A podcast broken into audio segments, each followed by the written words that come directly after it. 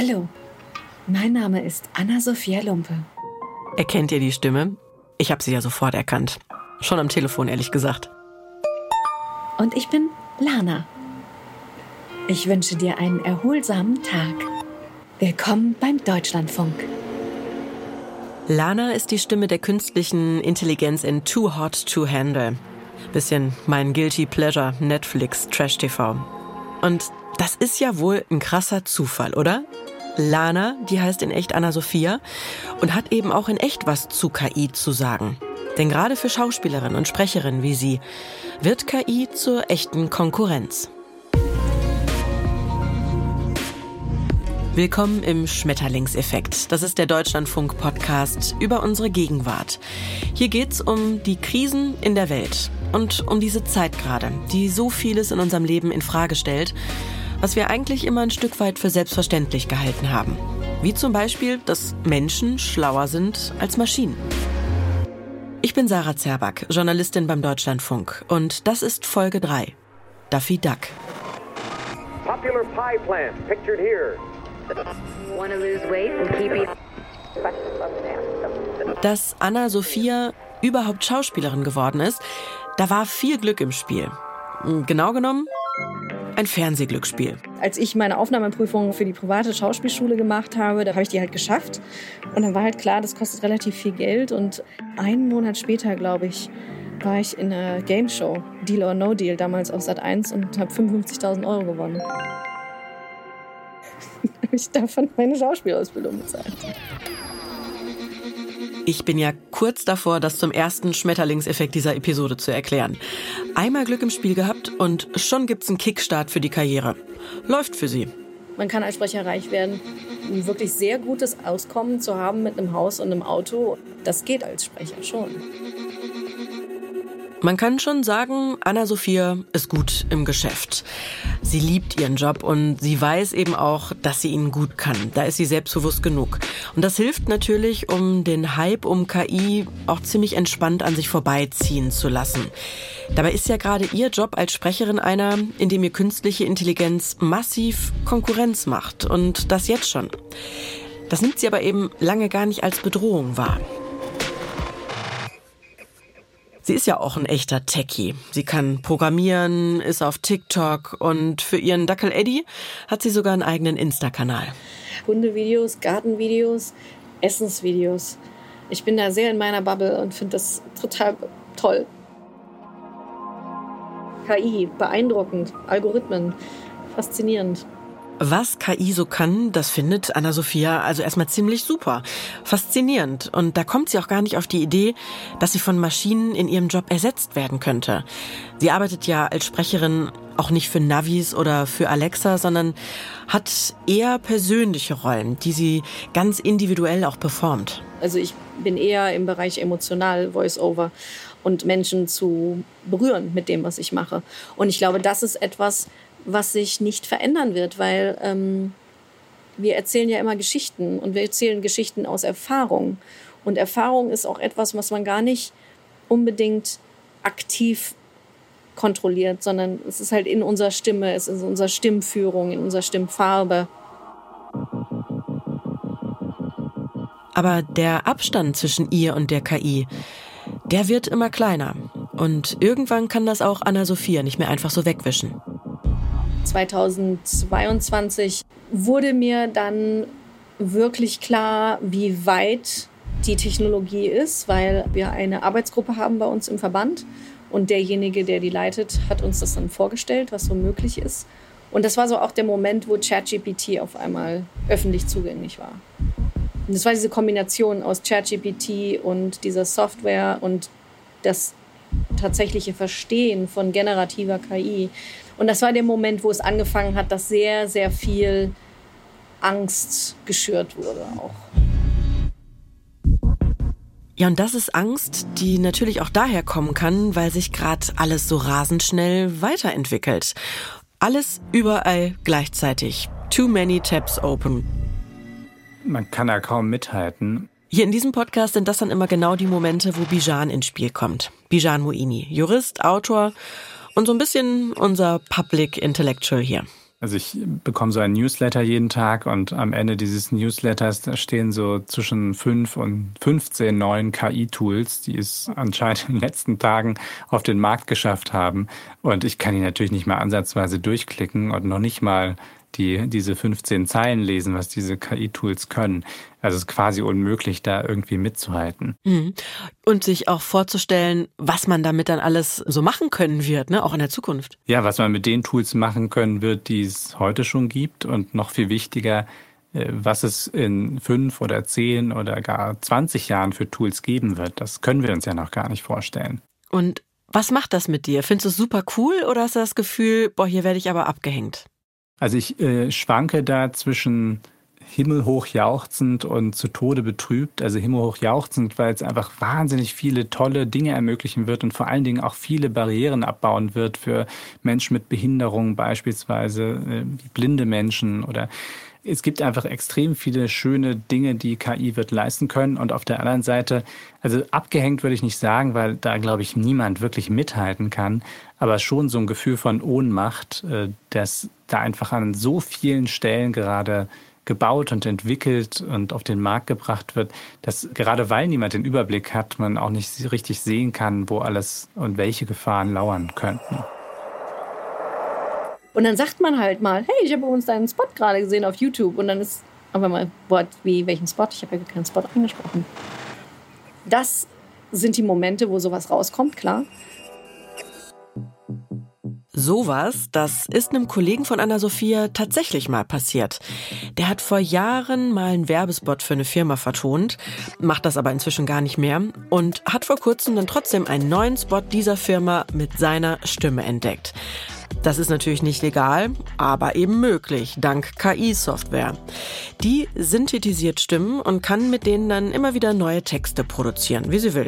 Und dann gibt es Firmen, die setzen da sogar noch einen drauf und ziehen sich dann irgendwelche fremden Stimmen aus dem Netz und machen damit dann, was sie wollen. Und es ist nicht nur so, dass das ein Problem ist, weil ich damit mein Geld verdiene. Es ist auch persönlichkeitsrechtlich ein Problem. Weil ich ja immer noch entscheiden kann, wofür ich meine Stimme gebe und wofür eben nicht. Und wenn du irgendwie äh, lustige Softcore-Videos machen möchtest und meine Stimme da drauf legst und ich habe darüber kein Recht zu entscheiden, dann ist das ein Eingriff in mein Persönlichkeitsrecht. Da denke ich mir, da kann man doch gegen klagen, oder? Aber in vielen Fällen stecken hinter der Nummer irgendwelche dubiosen Internetseiten ohne Impressum. Und dann wird es eben schwer ist ein Instagram-Kanal, die machen irgendwie witzige Videos und die haben darüber jetzt eine Stimme von einem Hollywood-Star gelegt. Also die deutsche Synchronstimme von einem Hollywood-Star. Na klar, jeder kennt diese Stimme, also jeder weiß, mit welchem Hollywood-Star das also jetzt gesprochen wird. Und das zieht natürlich Leute. Und die Produzenten monetarisieren diesen Kanal. Und damit hört es ja nicht auf. Da geht noch mehr. Hallo, ich bin Sarah. Und ich muss jetzt hier mindestens 30 Sekunden in diese App sprechen. Hey Jen, das ist nicht nur Audio, sondern auch Video. Voll der Hype gerade. Und ich muss das deswegen so lange Und dann machen, mit einem Klick macht die App dann das hier draus. Cześć, jestem Sarah. Teraz muszę mówić w tej aplikacji przez przynajmniej Und 30 Sekund. ihr seht das jetzt nicht, aber die App hat auch mein Gesicht synchronisiert. Meine Lippen formen genau diese Wörter in allen Sprachen. The entire thing into all possible languages and even synchronize the movement of the lips. Das funktioniert in einigen Sprachen irre gut. Aber jetzt ratet mal, in welcher nicht. Deutsch ist eine Katastrophe. Das ist natürlich ein Riesenglück für Anna-Sophia. Deutsch klingt wie ein Navigationssystem. Und nicht nur das. Für ein Wort im Englischen hat Deutsch so viele deutsche einzelne verschiedene Worte, dass eine Sinnübersetzung noch nicht von KI gemacht werden kann. Weil KI nicht versteht, welches Wort der gerade meint im Englischen, was es im Deutschen sein müsste. Also es ist falsch übersetzt dann nach unserem Sprachverständnis und es ist auch nicht glatt. Aber im Englischen sind sie schon relativ weit.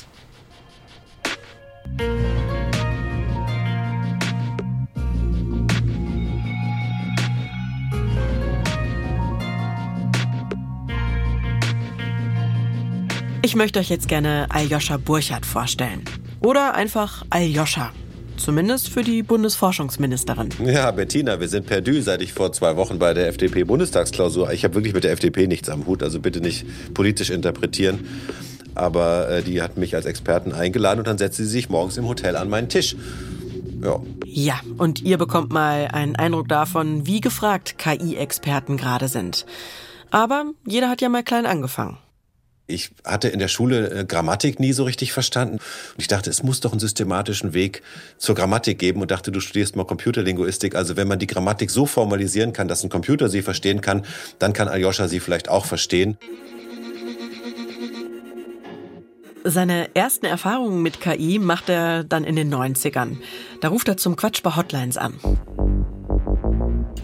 Das fanden wir damals unheimlich lustig. Haben wir auf Partys dann bei der Deutschen Bahn angerufen und haben dann da irgendwelchen Quatsch geredet und dann alle das Ohr an den analogen Telefonhörer gepresst, um zu gucken, wie dann dieser Sprachcomputer dann darauf reagiert. 25 Jahre später haben die Sprachcomputer von damals einen echten Quantensprung gemacht. Und Aljoscha übrigens auch. Und einen Doktor. Wenn mir also einer verständlich erklären kann, ob sich Anna-Sophia Sorgen machen sollte, dann ja wohl er, Aljoscha Burchardt, Experte für Sprachtechnologie und künstliche Intelligenz es ist immer natürlich für Menschen eine existenzielle Bedrohung, wenn ihr Job irgendwie in Gefahr ist. Und das äh, muss man natürlich als, als Hintergrund vor all dem sehen, was man darüber denken kann. Und auf der anderen Seite hast du aber auch immer große Demokratisierungschancen, wie wir das jetzt haben, dass du dir jedes YouTube-Video in Sprachen äh, übersetzen kannst, untertiteln lassen kannst, was eben für Barrierefreiheit sorgt und dafür sorgt, dass Leute sich Sachen anschauen können, die vorher einfach gar nicht übersetzt worden wären. Ja, in weiß ich, mazedonisch oder so, werden wahrscheinlich die wenigsten US-Filme lippensynchronisiert werden. Und das kannst du jetzt dann quasi technisch machen. Die Leute können also an dem weltweiten Kulturschatz Unterhaltungsfilm dann teilhaben, die das vorher nicht konnten. Das sind ja auch ähm, dann tolle Effekte, die man dagegen sehen muss. Ihr merkt schon, Aljoscha guckt lieber auf die Chancen als auf die Risiken. Er nennt sich ja selbst auch Berufsoptimist. Und am liebsten spricht er darüber, wie KI uns allen das Leben leichter machen kann. Zum Beispiel den Fachkräftemangel beseitigen, statt eben uns und unsere Talente zu ersetzen, unsere Kreativität, uns alle als Menschen. KI kann das in einem Tempo, das mir schwindlig wird. Die KI-Systeme verdoppeln ihre Leistungsfähigkeit im Schnitt alle drei Monate. Also im Schnitt. KI-Forschung gibt es seit 60 Jahren, 70 Jahren und es gibt immer Hochphasen und dann gibt es immer die sogenannten KI-Winter. Ja, und wir hatten eigentlich seit den 80er Jahren so einen KI-Winter. Es kam irgendwie nichts Neues dazu. Es gab einige wenige, wie auch das DFKI, die weiterhin geforscht haben, aber es war kein Massenthema. Und dann gibt es eben so auch journalistisch und für die Menschen interessante Momente, wie eben zum Beispiel Deep Blue dann den Schachweltmeister geschlagen hat. Das sind dann diese Momente, wo die Technologie plötzlich eine Schwelle überschreitet, die dann eine Kaskade loszieht, dann eben wieder an Interesse aus der Industrie und auch aus der Öffentlichkeit und Forschungsförderung. Und die Leute, die jetzt ChatGPT ist, ich meine, das natürlich, das dürfen wir nicht vergessen. Ja, ChatGPT ist ein halbes Jahr alt und jetzt sind alle Menschen KI-Experten. Die wissen genau, wie KI funktioniert und was KI kann, weil sie genau dieses eine Produkt entweder sich selber angeguckt haben oder in der Zeitung drüber gelesen haben. Ich selbst lese für die Recherche für diesen Podcast auch viel davon und staune ehrlich gesagt nur. Also Zeitungen und das Internet sind ja voll davon. Und es ist krass, wie schnell sich dieser Textgenerator weiterentwickelt.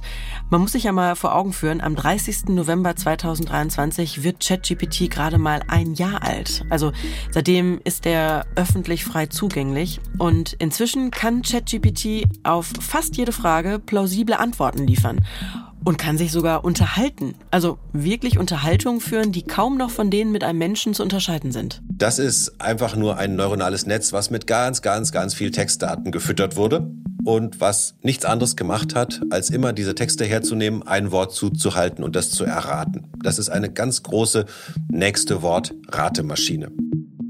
Das kennen wir ja schon vom SMS-Tippen oder so. Ja, es wird dir ein nächstes Wort vorgeschlagen und das können diese Maschinen aber für alle Textsorten. Ja, wenn du ein Rezept anfängst zu schreiben, errät es, wie ein Rezept weitergeht. Wenn du eine Fabel anfängst zu erzählen, errät es, wie diese Fabel weitergeht. Das ist die Basis, ein großes Sprachmodell. Und dann hat man bei ChatGPT noch diese Chat-Funktionalität, die diese Sprachmodelle schon so ein bisschen haben. Ja, wenn ich was sage, dann antworten die manchmal und ich kann dann sagen, ja, mach es bitte noch schöner oder mach es noch länger oder mach es noch kürzer oder mach es prägnanter. Und ChatGPT nimmt's auch mit den ganz Großen auf, mit Aljoscha zum Beispiel. Der wurde mal von Zeitungskollegen gefragt, ob ChatGPT uns denn nun alle schlauer oder dümmer macht. Und da hat er gesagt, na, das ist so ein bisschen die Frage, wie wir damit umgehen. Und dann haben die Reporter ihm erzählt, dass sie vorher ChatGPT gefragt haben, wie er denn wohl auf die Frage antworten würde. Und die KI, die hat dann geantwortet, dass Aljoscha möglicherweise sagen würde, ja, es kommt drauf an, wie wir damit umgehen. Äh, upsi. Das kann ja jetzt ganz unterschiedliche Emotionen auslösen. Man kann das witzig finden, man kann das faszinierend finden oder auch einfach beängstigend. So oder so muss man aber sagen, wir haben jetzt einen Punkt erreicht, an dem die Technik quasi auf Augenhöhe mit uns angekommen ist. Schon fast als gleichberechtigtes Gegenüber. Und was das so mit uns als Mensch macht, wenn wir hier vom Thron gestoßen werden, so als Krone der Schöpfung, das frage ich Bijan.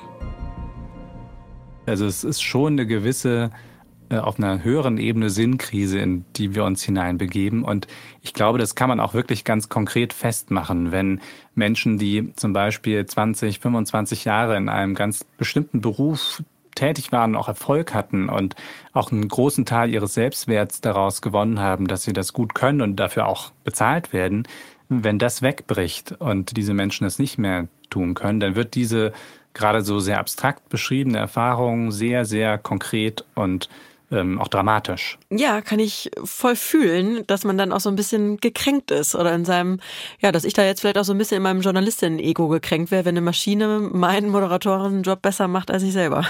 Ja, exakt. Und wir verlieren ja darüber auch Kompetenzen. Also selbst wenn du dann noch die Aufgabe hättest, äh, diesen Moderatorenjob zu überwachen auf irgendeine Art, und daraus dann Befriedigung erzielst, dass du aufpasst, dass die KI keinen Mist baut, eine Zeit lang, vielleicht 20, 30 Jahre wird das noch nötig sein, dann verlieren wir ja komplett die Fähigkeit, das zu tun, was die KI jetzt für uns tut. Also so wie wir jetzt sicher nicht mehr so weit laufen können wie unsere Vorfahren, weil es Autos und Züge und alles mögliche andere gibt, können wir dann auch irgendwann nicht mehr moderieren oder nicht mehr schreiben, jedenfalls fehlerfrei nicht mehr schreiben. Das können wahrscheinlich jetzt schon immer weniger, weil es schon längst Autokorrektur gibt.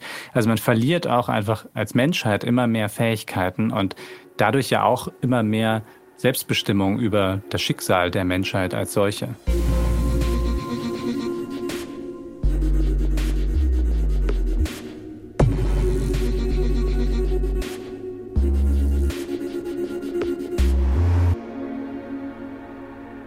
Anna-Sophia verfolgt genau, was in der Branche passiert. Sie findet, sie hat Glück, auf dem deutschen Markt arbeiten zu können. Als halbe US-Amerikanerin ist sie aber persönlich nah dran an den USA. Und als erste Vorsitzende des Verbands deutscher Sprecherinnen auch. Es ist auch so, dass wenn dort Sprecher zum Beispiel eine bekannte Cartoon-Rolle gesprochen haben, das ist das, was mir jetzt von diesen KollegInnen weitergetragen wurde, dass sie kein Recht mehr haben an ihrer Stimme. Also die kann einfach in so einem Online-Voice-Converter einfach auftauchen. Jeder kann wie Daffy Duck klingen, ohne dass er das bemängeln kann. Das ist hier nicht möglich. In Hollywood im Sommer 2023, da wird gestreikt für eindeutige Regeln, wie KI in Film und Fernsehen eingesetzt wird. Da wehren sich die Sprecherinnen dagegen, dass ihre Stimmen digitalisiert und geklont werden. Autorinnen wehren sich dagegen, dass Studios ChatGPT mit ihren Skripten füttern und Schauspielerinnen, die wollen verhindern, dass in Zukunft KI-generierte Avatare sie ersetzen. Vielleicht so ein bisschen wie in Black Mirror. Kennt ihr die Folge, in der es da einen Avatar von Selma Hayek gibt? Der wird dann dazu eingesetzt, eine vollbesetzte Kirche zu einer hm, öffentlichen Toilette zu machen. Krasse Hochzeitscrasherin. Die Szene ist übrigens auch schon in der Serie als Protest zu verstehen. Eben dagegen, dass Avatare von Schauspielerinnen eingesetzt werden und die Kreativbranche Rechte und Kontrolle verliert.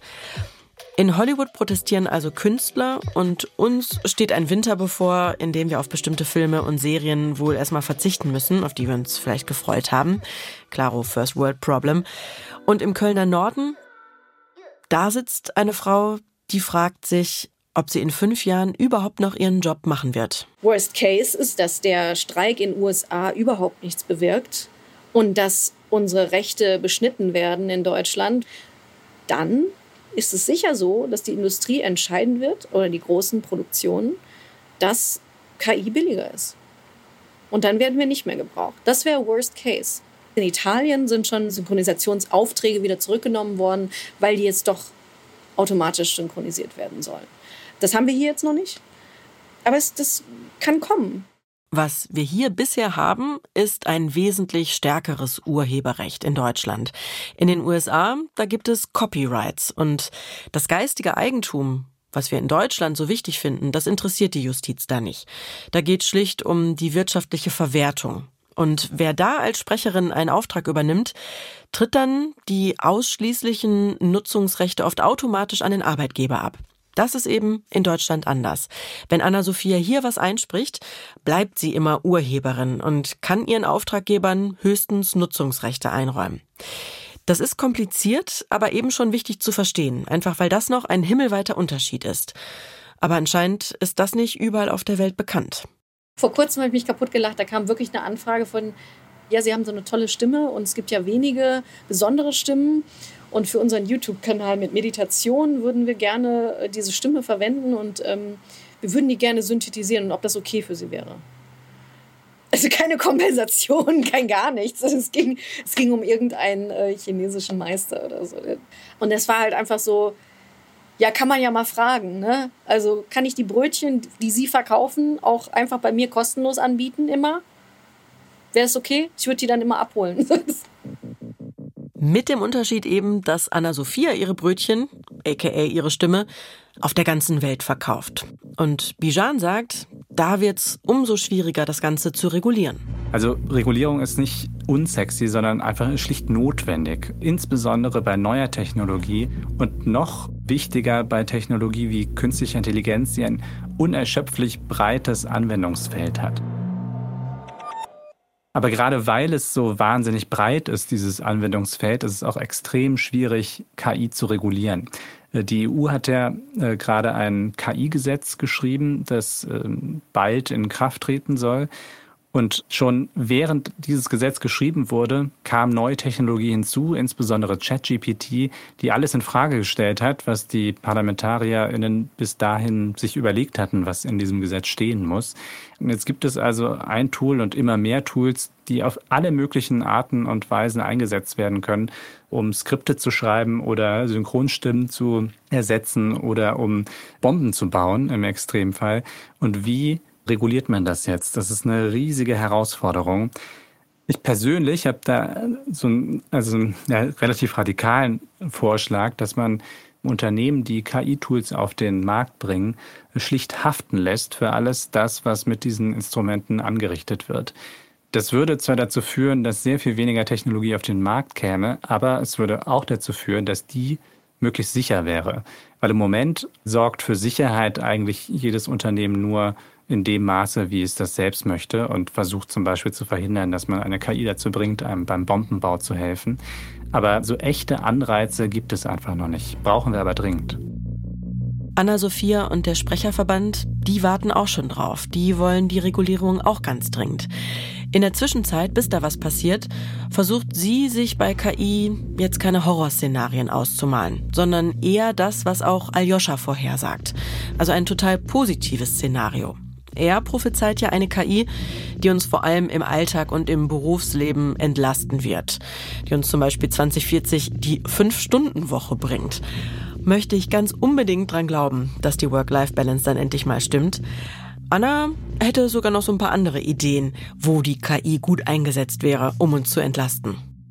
Es gibt so viele müßige Aufgaben und Probleme im Berufsalltag. Da gehört für mich generative KI hin. Da würde es dafür sorgen, dass die Anwender, so wie ich mit ChatGPT, begeistert und entlastet sind. Es gehört nicht dahin, wo Menschen etwas ausüben, was sie erfüllt. Und das ist der erste Bereich, wo sie jetzt wirklich weiterforschen und wo sie wirklich was entwickeln. Und ich frage mich, was? Entschuldigung, aber Steuererklärung habt ihr noch nicht so Steuer, mach bitte Steuererklärung. An der Stelle mein kleines Sorry an alle SteuerberaterInnen da draußen, weil dann wäre ja euer Job bedroht. Bijan hätte aber eine Idee, wie man das sozial abfedern könnte. Man könnte ja zum Beispiel überlegen, dass man massiv Steuern erhebt auf die Gewinne, die erzielt werden mit dem KI-Einsatz und das dann umverteilt, an, insbesondere an Menschen, die ihre Jobs verlieren durch KI-Einsatz. Einfach damit nicht jetzt zwar sich alle freuen, dass, ähm, dass Netflix noch günstiger produzieren kann und mit seinen Monatsgebühren runtergeht, sondern dass auch die davon etwas haben, die deshalb ihren Job verlieren.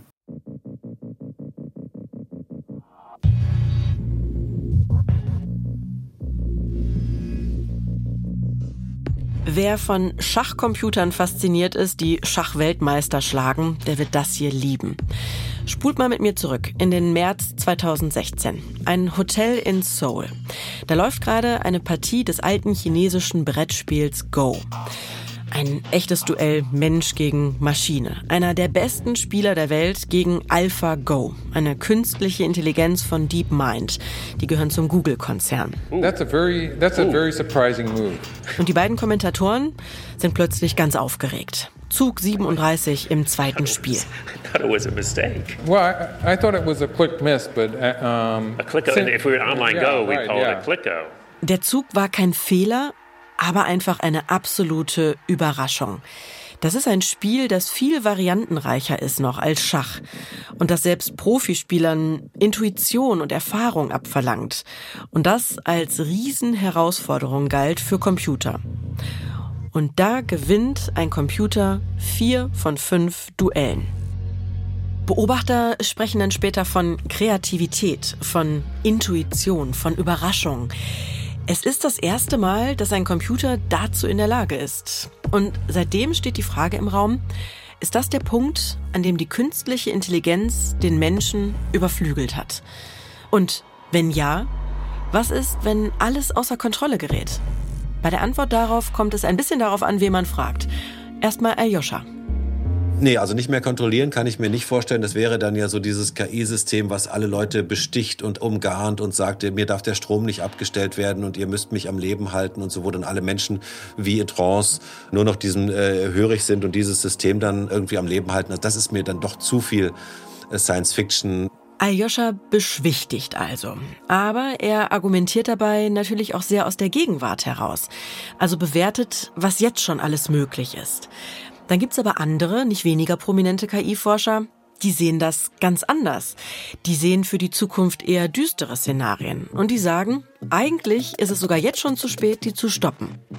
Wir verstehen jetzt schon nicht mehr, wie in den neuen komplexen Systemen künstlicher Intelligenz überhaupt Entscheidungen entstehen. Und selbst wenn wir das täten, dann wäre es schwierig, noch einzugreifen. Das hätte man eigentlich schon viel früher einkalkulieren müssen, noch bevor die KI so selbstständig geworden ist. Heißt also, unsere Ängste kommen nicht von ungefähr. Die Frage ist jetzt, wie gehen wir damit um, dass es Maschinen gibt, die auch für schlimme Dinge eingesetzt werden können? Also mit dem möglichen Worst-Case-Szenario. Und diese Frage geht an Bijan. Also ich glaube vor allem erstmal, dass es wahnsinnig wichtig ist, dass wir uns über Worst-Case-Szenarien sehr ernsthaft Gedanken machen, weil am Best Case arbeiten ja gerade die klügsten Menschen der Welt und haben dafür Milliarden Dollar und generell unwahrscheinlich viel auch Wohlwollen auf Seiten der Kundinnen. Aber wie auch bei der Verfeuerung fossiler Brennstoffe oder jetzt in den letzten Jahren bei Social Media werden wir erst nach und nach merken und wahrscheinlich auch mit Erschrecken feststellen, was wir da angerichtet haben. Also es gibt keine Utopie, ohne zugleich die Dystopie irgendwie im Blick zu haben und sich darauf vorzubereiten. Denn wenn wir und nur wenn wir die Gefahren von KI wirklich ernst nehmen, kann daraus auch ein Instrument werden, um das Leben aller Menschen auf dem Planeten wirklich besser zu machen. Wo siehst du denn die größten Gefahren? Also kurzfristig, das sagen viele und halte ich auch für plausibel, wird es vor allem unseren öffentlichen Diskurs massiv beeinträchtigen. Also die ganzen falschen Bilder, Videos, Nachrichten, also Textnachrichten, die jetzt schon kursieren, sind ja auch nur ein Vorgeschmack auf das, was uns bei den nächsten großen Wahlen blüht. Da wird ein Fake-Video das andere jagen und keiner wird vor allem nicht in der notwendigen Kürze der Zeit sagen können, ob das nun echt ist oder nicht. Und das ist, glaube ich, eine der, der wichtigsten kurzfristigen Folgen. Mittelfristig wird es vor allen Dingen den Arbeitsmarkt beeinträchtigen, in welcher Beziehung genau und welche Jobs genau und wo vor allem die Jobs genau wegfallen werden.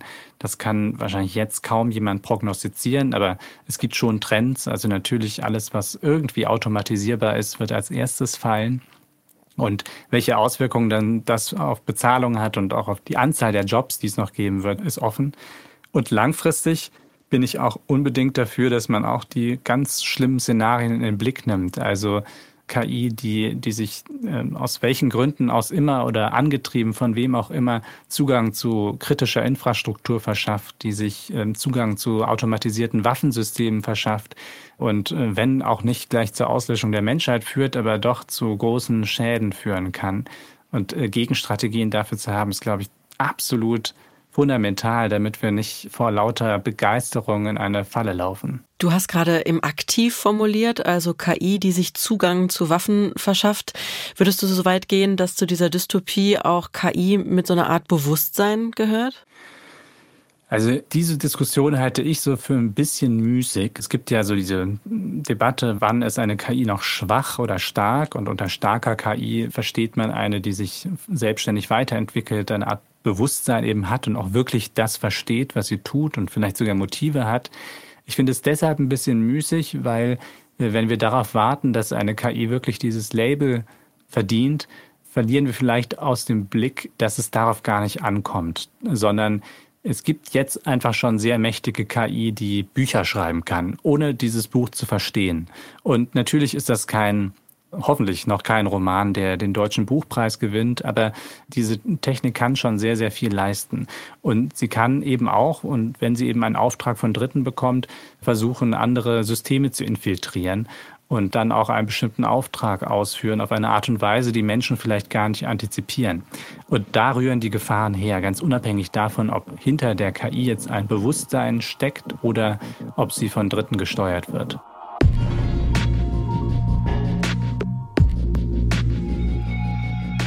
Quasi das letzte Wort in dieser Folge hat also Bijan zu KI und der Frage, ob bald einfach alle wie Daffy Duck klingen können, wie Lana oder wie Pornostars in Softcore-Videos und wie wir uns als Gesellschaft dazu verhalten, dass die KI sich so rasend schnell entwickelt. In der nächsten Folge lernen wir Holly kennen, eine junge, alleinerziehende Mutter aus Kreuzberg, die sich durchs Leben struggelt. Ich gucke wahrscheinlich täglich auf den Stromzähler es beruhigt mich zu sehen, dass die Zahlen sich nicht verändert haben. Und dass dieses Rädchen, ich habe einen altmodischen Stromzähler, dass es sich nicht bewegt. In dem Moment, wo es sich bewegt, kriege ich auch direkt Panik. Und dann verfalle ich auch in blinden Aktionismus. Die ganze Geschichte von Holly, der Queen of Aktionismus, die sich Luftschlösser baut, um das Leben besser zu ertragen, dann in der nächsten Folge. Ich bin Sarah Zerback. Danke fürs Zuhören.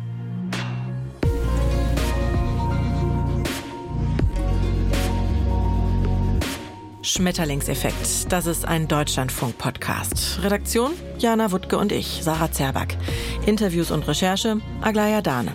Caroline Schmidt hat beim Storytelling unterstützt. Konzept Käthe Bergmann, Jana Wuttke, Sarah Zerback. Produktion Kugel und Niere. Dramaturgische Beratung Elisabeth Fee. Regie und Sounddesign Hammer und Amboss. Musik Next of Din.